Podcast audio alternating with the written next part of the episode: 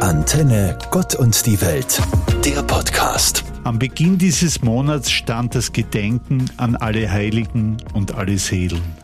Ein Gedenken an jene, die schon am Ziel angelangt sind und jene, die noch unterwegs zu diesem Ziel sind. Kurz davor fand in Graz das Klanglichtfestival statt. Vielleicht haben Sie ja einiges davon mitbekommen.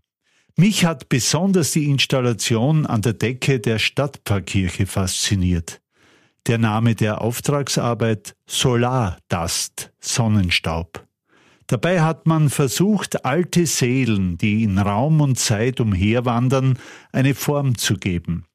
Der Effekt, der dabei herauskam, war so hell, dass er für uns wie reine elektrische Energie aussah.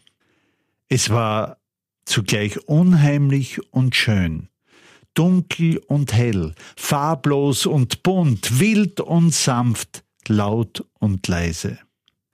Der Sonnenstaub brachte mich auf Gedanken, ein Wahrnehmen der verstorbenen Seelen als Licht, ein Himmel voller Seelen, voller Tausende von Lichtpartikel, und ich sah auf einmal meine Mutter, meinen Vater, meine verstorbene Schwester, ich fühlte mich in ihrer Nähe auf einmal wahnsinnig wohl. Ein Gefühl von Seligkeit und Glück überfiel mich. Leider war nach zehn Minuten alles vorbei. Es war wieder stockfinster. Schade. Doch die Ahnung bleibt.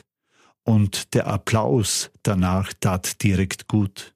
Kann es wirklich sein, dass wir unsere Lieben, die uns vorausgegangen sind, in Klang und Licht wahrnehmen?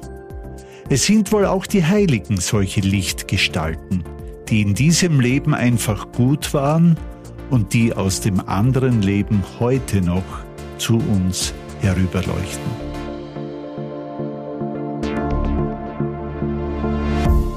Einen wundervollen Abend. Heute bin ich nicht allein hier.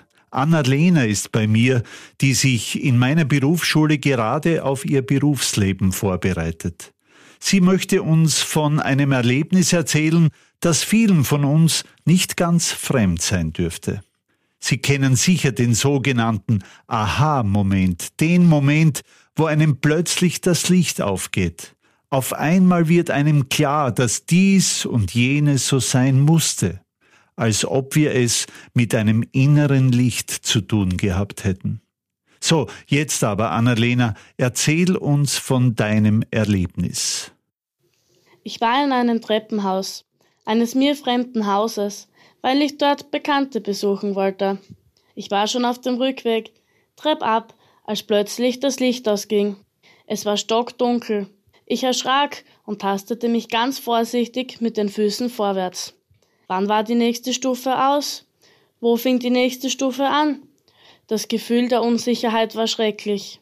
Angst beschlich mich. Ich könnte einen falschen Tritt machen und die Treppe hinunterstürzen. Ich spüre es jetzt noch in der Magengrube, wenn ich daran zurückdenke. Und plötzlich ging das Licht wieder an. Jemand, der im Haus wohnte und sich auskannte, hat es wohl eingeschaltet.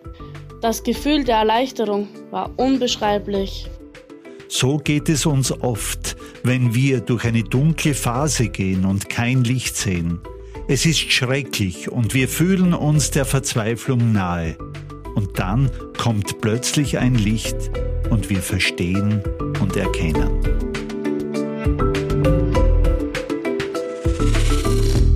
Im Zusammenhang mit meinem Geburtstag bin ich auf folgende Geschichte gestoßen.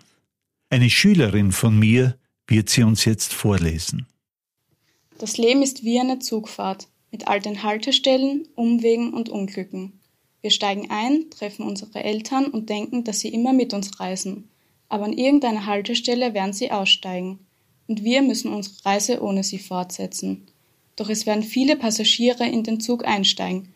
Unsere Geschwister, Cousins, Freunde und sogar die Liebe unseres Lebens. Viele werden aussteigen und eine große Leere hinterlassen. Bei anderen werden wir gar nicht merken, dass sie ausgestiegen sind. Es ist eine Reise voller Freuden, Leid, Begrüßungen und Abschieden. Das große Rätsel ist, wir wissen nie, an welche Haltestelle wir aussteigen müssen. Deshalb müssen wir leben, lieben, verzeihen und immer das Beste geben. Denn wenn der Moment gekommen ist, wo wir aussteigen müssen und unser Platz leer ist, sollen nur schöne Gedanken an uns bleiben und für immer im Zug des Lebens weiterreisen. Danke, Anna, für diese wunderbare Geschichte. Ich wünsche dir und allen jungen Menschen, die ich im Laufe meines Berufslebens kennenlernen durfte und die jetzt auch zuhören, dass eure Reise jeden Tag schöner wird. Ihr immer Liebe, Gesundheit, Erfolg und Geld im Gepäck habt. Vielen Dank an alle Passagiere im Zug meines bisherigen Lebens.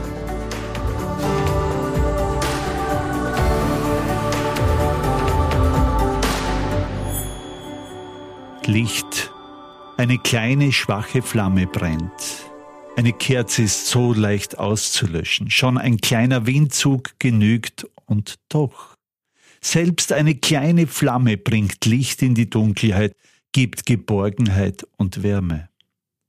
Nun haben sie wieder Hochsaison, die Kerzen und ihr Licht auf Friedhöfen, bei Demonstrationen wie kürzlich in Wien beim Lichtermeer, bei den Laternenfesten der Kinder. Und Weihnachten naht. Abertausende von Kerzen werden brennen. Auf Abertausenden von Adventkränzen und Christbäumen. Ihr Licht ist nicht nur Deko und Brauchtum. Ihr Licht ist Glaube, der Glaube an Gott. Kann es ein schöneres Licht geben? Für mich nicht. Ich liebe das Kerzenlicht. Kein anderes Licht ist mit diesem zu vergleichen. Ein Licht, das duftet, das wärmt. Ein Licht der Liebe, des Miteinanders. Und im Gegensatz das elektrische Licht, das knipst man banal an und knipst es banal aus. Kerzen muss man anzünden. Allerdings ist Vorsicht geboten, wie immer bei offenem Feuer. Wie ich schon sagte, in knapp einer Woche beginnt die Adventzeit. In den Geschäften und Kaufhäusern begann sie ja schon längst, ist nun mal so. Wir erwarten das Licht, das die Dunkelheit besiegen kann. Wir erwarten das Licht, das göttliche Licht, in der Flamme meiner eigenen Seele. Dies zu sehen in diesen Tagen, das wünsche ich Ihnen. Ihr Theologe Walter Drexler. Antenne Gott und die Welt, der Podcast.